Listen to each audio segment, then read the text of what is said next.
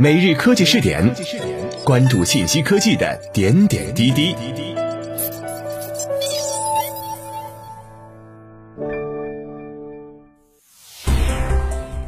各位今天 FM 的听众朋友们，大家好，欢迎收听今天的每日科技试点。自科技日报讯，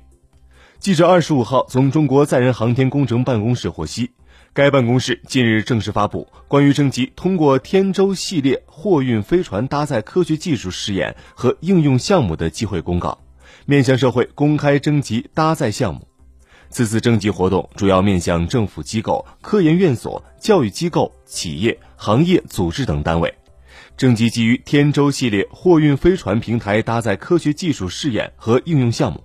凡符合面向科学和技术前沿、国家发展战略需求和科学技术发展趋势的，具有前瞻性和创新性或者具有产业发展应用价值的项目，均可申报。本轮次征集截止日期为二零二二年一月十五号。目前，中国空间站在轨建造正按计划顺利推进，建成后将进入应用与发展阶段。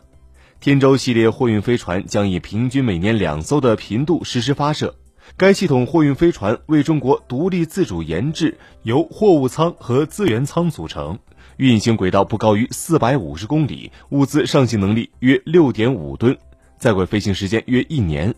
因其具有运输能力强、飞行时间长、发射频度高等突出优势。既是中国空间站专属货物和补给运输平台，也可以拓展成为面向社会开放共享的空间科学技术和应用项目试验平台。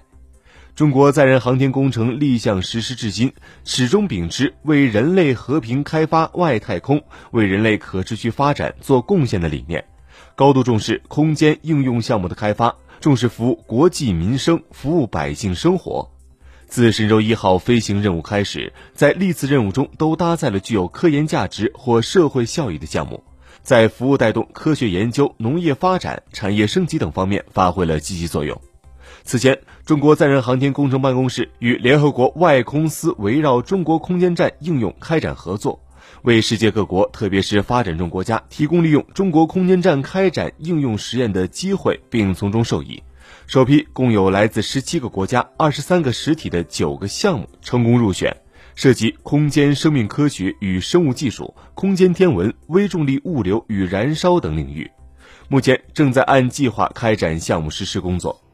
此次公开征集是中国载人航天工程历史上首次面向社会开放货运飞船搭载资源。目的在于进一步发挥载人航天工程综合效益，促进空间技术创新研究和航天高科技人才培养。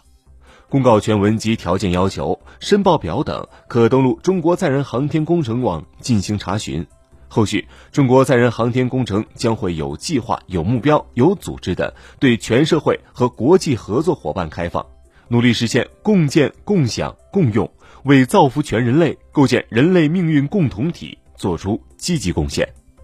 各位，以上就是本期科技试点的内容，我们下期再见。